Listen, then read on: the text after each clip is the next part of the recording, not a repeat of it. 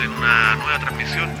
Yo acá desde el comienzo del fin del mundo, del inicio de la Patagonia, desde Puerto Montt, en este país llamado Chile.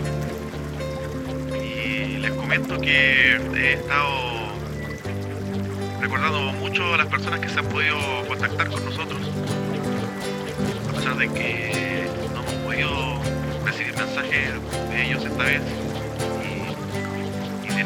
nuestra querida gaviota, de ese personaje latino que se contactó alguna vez, y tampoco de nuestro amigo Rodrigo Cárdenas, que va viajando en, el barco. Nueva Esperanza hacia el continente europeo por la ruta antigua que va por el Cabo de Hornos, por el fin del mundo.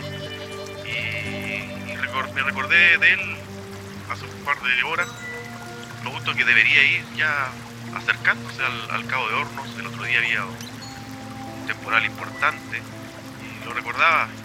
eh, y eso además me hizo que me viniera a la memoria un libro que leí hace algún tiempo sobre sobre un personaje muy especial, eh,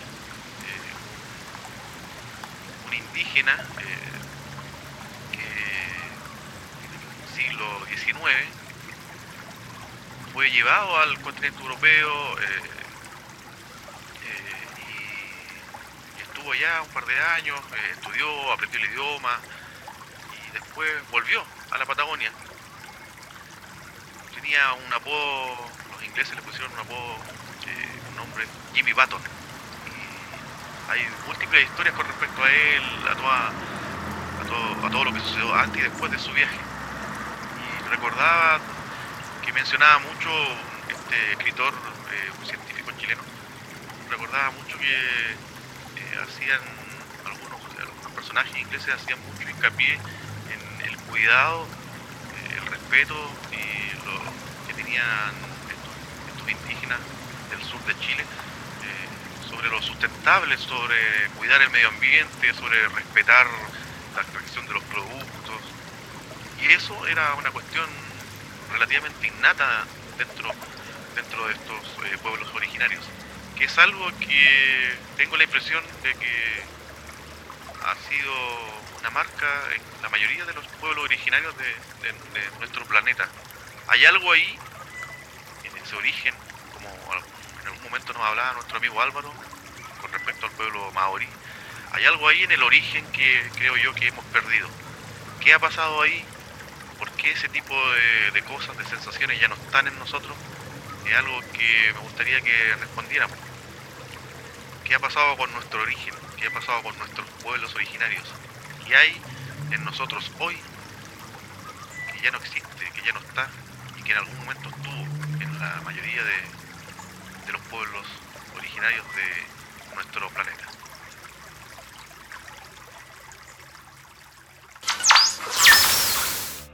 Música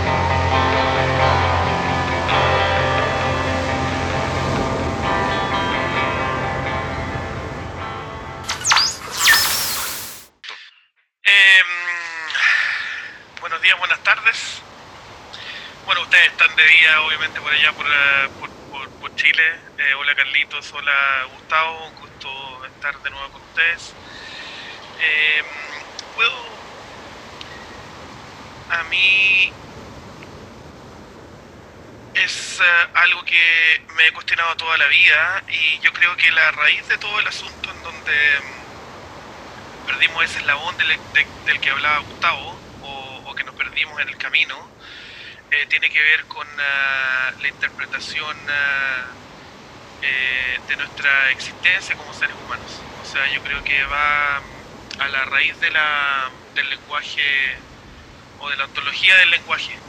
Y es que no sabemos realmente quiénes somos. Eh, en alguna parte de nuestra historia, y creo que por eh, diseño de sistemas que se implantaron, hemos perdido la esencia y la conexión eh, con nuestros pueblos originarios porque perdimos también parte de nuestra identidad, de saber quiénes somos realmente.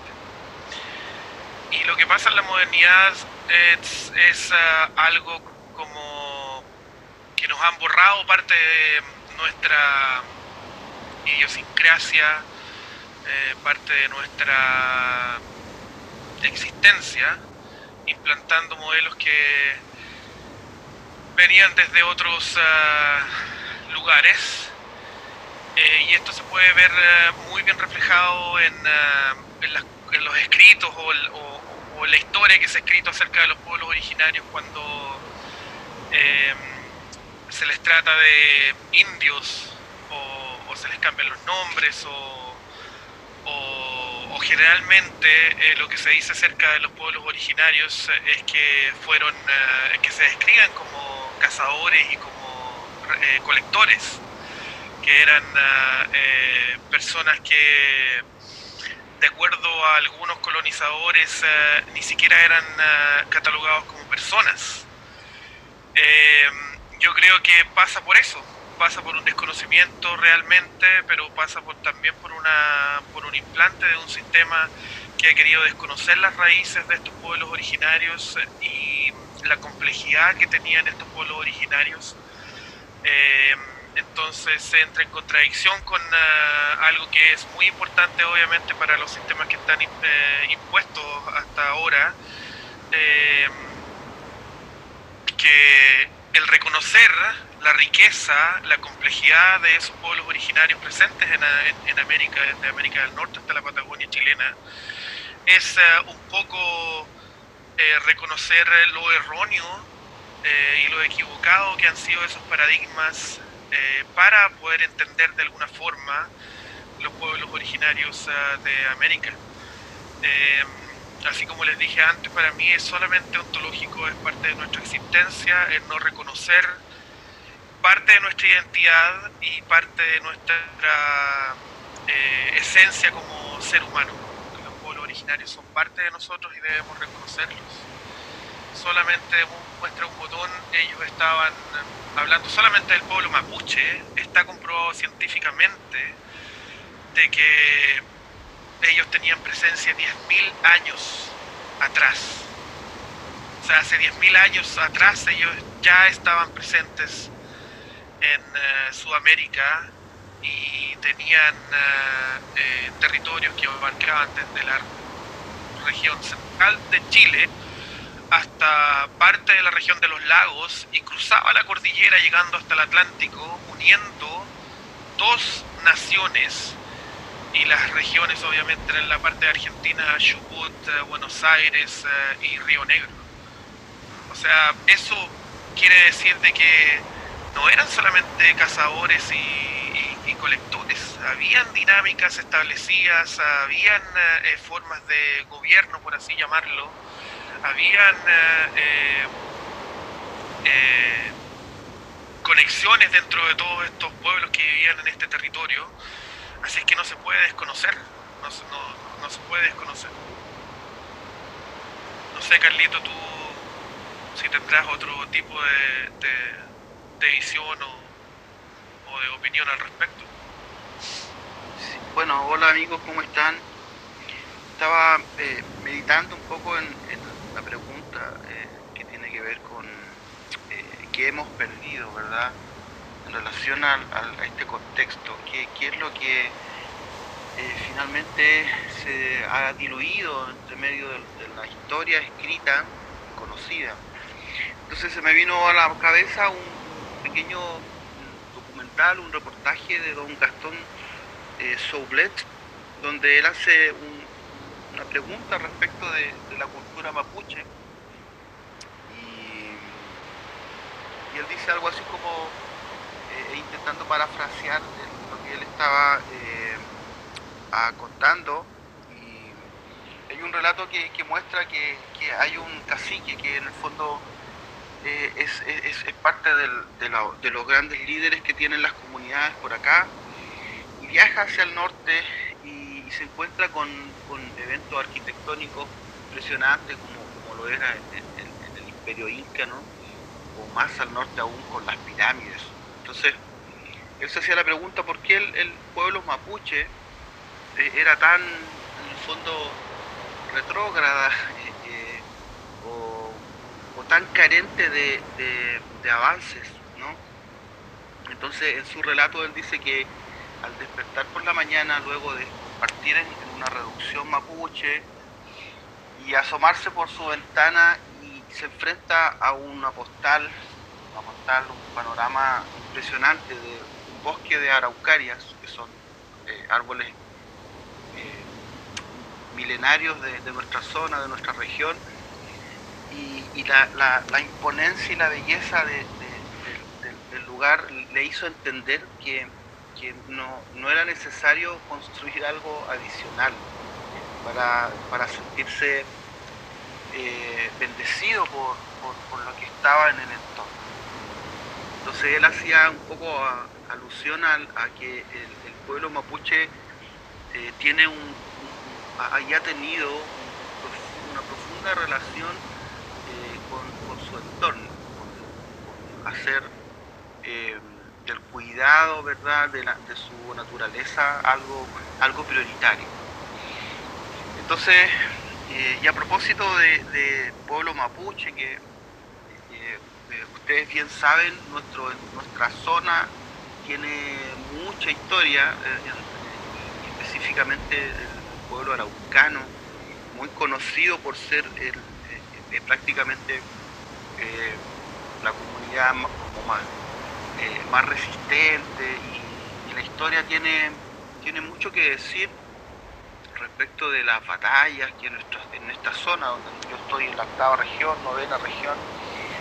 Eh, sin embargo, también les comento que hace muy poco me encontré eh, con otro mini documental de un, de un museo, no sé si usted, a lo mejor el Gustavo lo conoce, que está aquí muy cerca en la ciudad de Cañete, un museo de carácter eh, mapuche, que, está abierto a la comunidad, pero es, una, es, un, es un emprendimiento eh, eh, personal. Entonces yo escuchaba en palabras de su administrador, también ha sido un llamado a que la ciudadanía se informara respecto de cómo fue justamente el, el, hecho de que, de que, la, de que en este caso pueblo originario eh, eh, empezara a ser desvirtuado y empezara literalmente a desaparecer del mapa.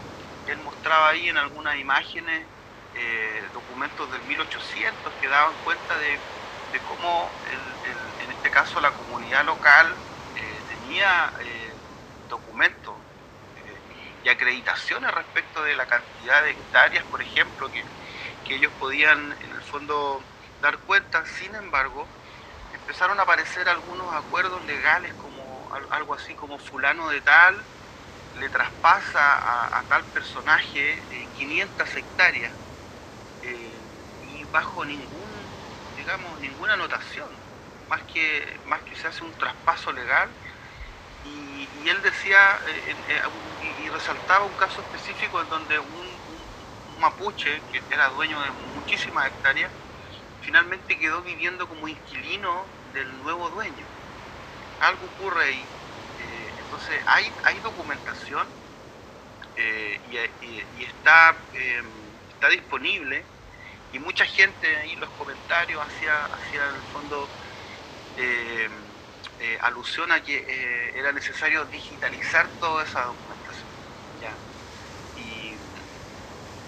Y, bueno, el, el, hay, eh, hay, un, hay un tema en relación al, a, la discusión ¿verdad? que está presente. Eh, a mi juicio, eh, si bien es necesario viajar por la historia tradicional, pero también hay un compromiso que debemos asumir cada uno respecto respecto de, esa historia no contada, no, escrita, o más bien que ha eh, desvirtuado o ha, quitado por conveniencia algunos eslabones que dan, que dan cuenta de justamente el, origen eh, y, la, y, la, cosmovisión que, que se tiene como pueblo.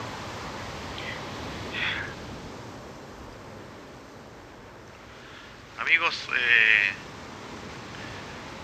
a mí que me gustan las, metáforas, yo creo que a lo mejor, después de escucharlos a ustedes, a lo mejor eh, nuestro amigo Rodrigo Cárdenas, y este viaje que hace en Nueva Esperanza hacia el fin del mundo, a lo mejor es una linda metáfora para decir que el reseteo, el reinicio, eh, esta vez parte desde allá, desde el fin. Y, para tener una nueva mirada sobre cómo enfrentamos y cómo miramos nuestro, nuestro planeta y nuestras comunidades originarias.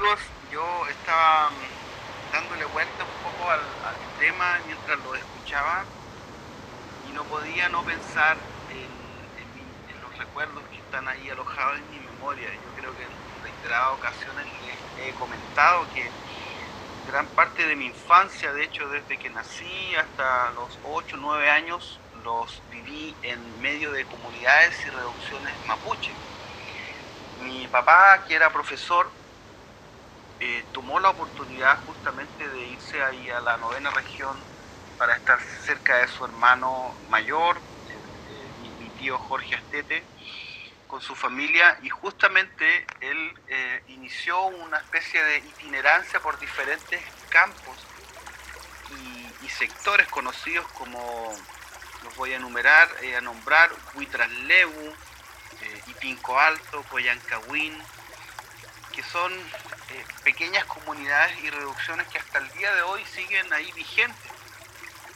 Y esas escuelas están presentes todavía, insertas en la comunidad. Y, si bien obviamente ya es muy poca la población que pueda acceder a, esos, a esos colegios, como les digo, sigue estando vigente. Yo hace algunos años atrás pude visitar parte de, esos lugares y fue muy refrescante, fue muy bello. Eh, piensen ustedes que ese tiempo, estamos hablando de los años 80, donde la tecnología y, la, televisión todavía no era eh, ni siquiera parte del, cotidiano, ¿no? Entonces fue toda una, experiencia convivir con eh, con, estas comunidades que, que, mantenían justamente muy fiel y muy vivas sus tradiciones. Entonces, desde el rol que mi papá tuvo que implementar como profesor, director de un colegio y asumir cierta autoridad en medio de la comunidad, nosotros como familia tuvimos la oportunidad de involucrarnos en, prácticamente toda la, cotidianidad de la comunidad. Llámense eh, velorios, funerales, bautizos, etcétera, etcétera. Entonces guardo bellos recuerdos de, la única manera de ir de un lugar a otro era, era caminando o en carreta. Ya, no sé, 14 kilómetros en medio de la noche.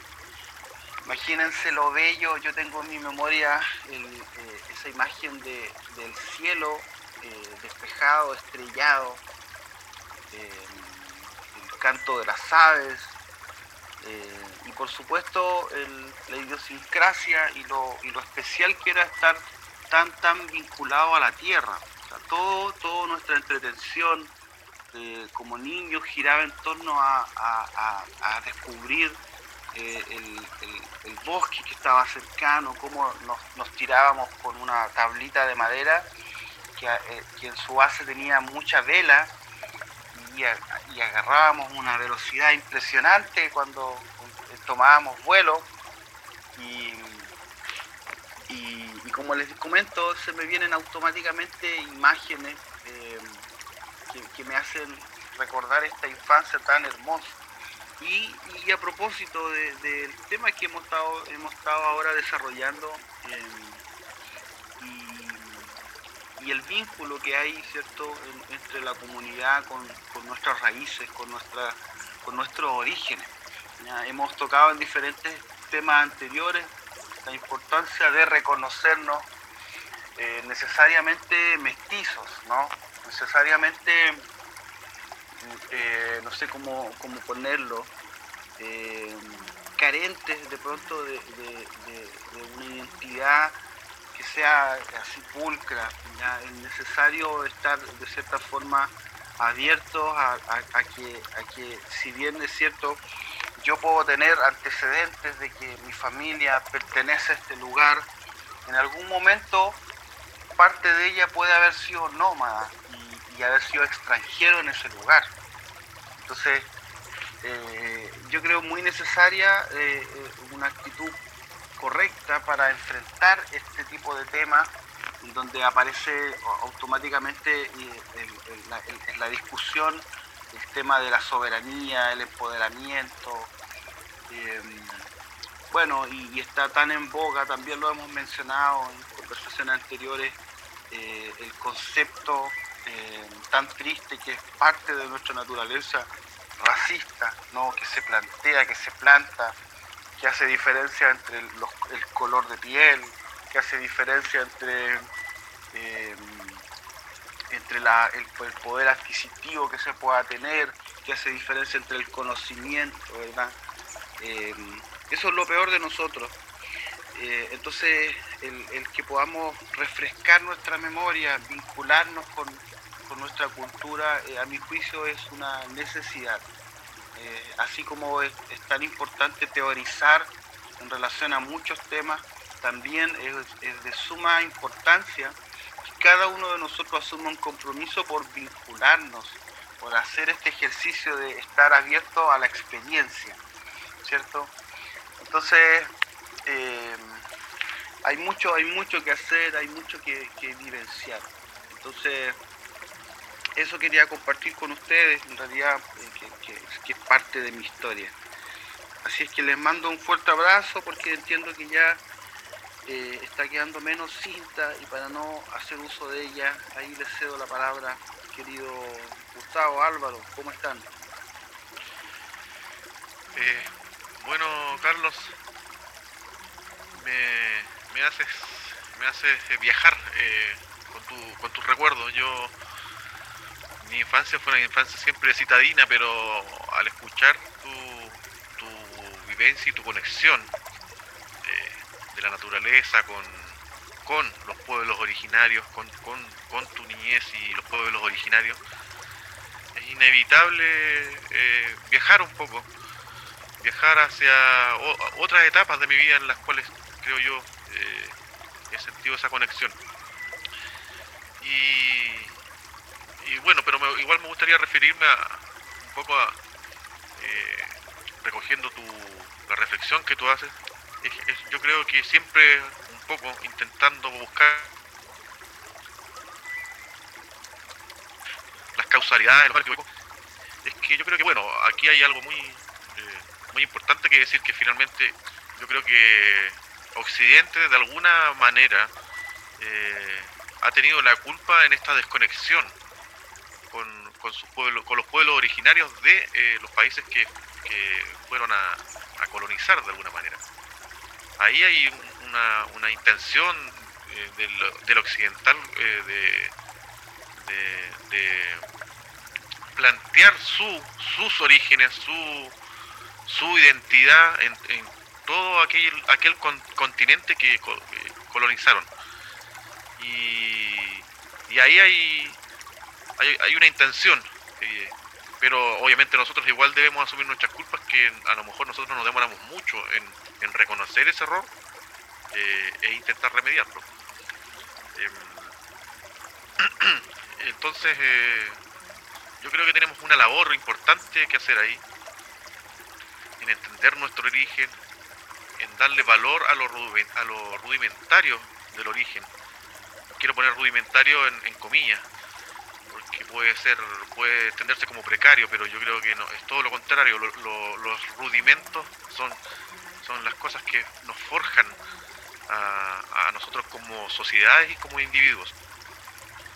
Y antes de, de, irme y de desconectarme, me gustaría hacer una pequeña eh, un pequeño recuerdo con respecto a, si hay gente que nos escucha en alguna parte del mundo, si está Rodrigo viajando en Nueva Esperanza, escuchándonos en este momento en esta transmisión, a Gaviota que está en Europa. Me gustaría recordarles que en Chile hubo hasta hace un tiempo atrás un, un estallido importante social en el cual eh, la gente se aburrió, se, sintió sobrepasada y hubo una explosión social. Eh, hubo ahí un, una búsqueda de, justicia, de, remediar todos los errores del pasado, que fue muy muy autómata, que fue una, cuestión que un estallido, o los estallidos obviamente no se predicen, se actúan solamente. Y, en ese estallido todos los, analistas políticos concluyeron una cosa que, bueno, que todos podíamos ver, que es que en estas inmensas marchas masivas de, gente eh, exigiendo y pidiendo eh, eh, cosas, no habían banderas políticas, como antiguamente las habían, no habían banderas políticas, solamente habían algunas, muchas banderas chilenas, pero mucha más, mucha más cantidad de banderas de, nuestro pueblo originario mapuche, principal de alguna manera originario mapuche. Ahí había, en ese, en ese estallido hubo un reconocimiento eh, de nuestro origen, como hablaba Carlos, de nuestro mestizaje, que es importante darle valor para seguir reconociéndonos como, parte de probablemente de una sociedad occidental, pero con un origen muy claro eh, y muy arraigado. Recordaba ese episodio, además de, cuando Carlos hablaba de toda esta, de toda esta conexión con la naturaleza. Y es importante, yo creo, eh, Carlos, y voy a terminar con una pequeña metáfora. ¿sabes? Ustedes saben que me, me gustan un poco las metáforas y yo creo que hay algo que hay una respuesta, hay una inquietud ahí respecto cuando tú hablas de tus viajes en carreta, mirando el cielo estrellado en el campo. Y hay algo que, eh, que probablemente no estamos viendo, así como la analogía de que los árboles no nos dejan ver el bosque. Se me viene a mí a la cabeza, después de tu relato, que nombrando este, este cielo estrellado, es que probablemente las luces de nuestras ciudades no nos están dejando ver esas estrellas. Y me parece importante que tengamos la capacidad de, alejarnos un poco a lo mejor de la ciudad y, ver esas estrellas y conectarnos con nuestros orígenes, con, nuestros pueblos originarios y, y por ahí reflexionar y buscar nuevas respuestas. Eso, amigos.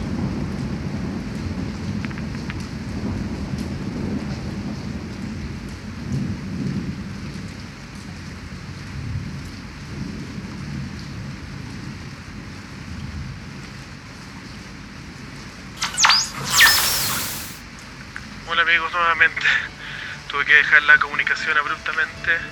Eh, y disculpen por eso, pero les cuento que eh, aquí en Nueva Zelanda acaba de, eh, haber un pequeño sismo y fue de mayor intensidad.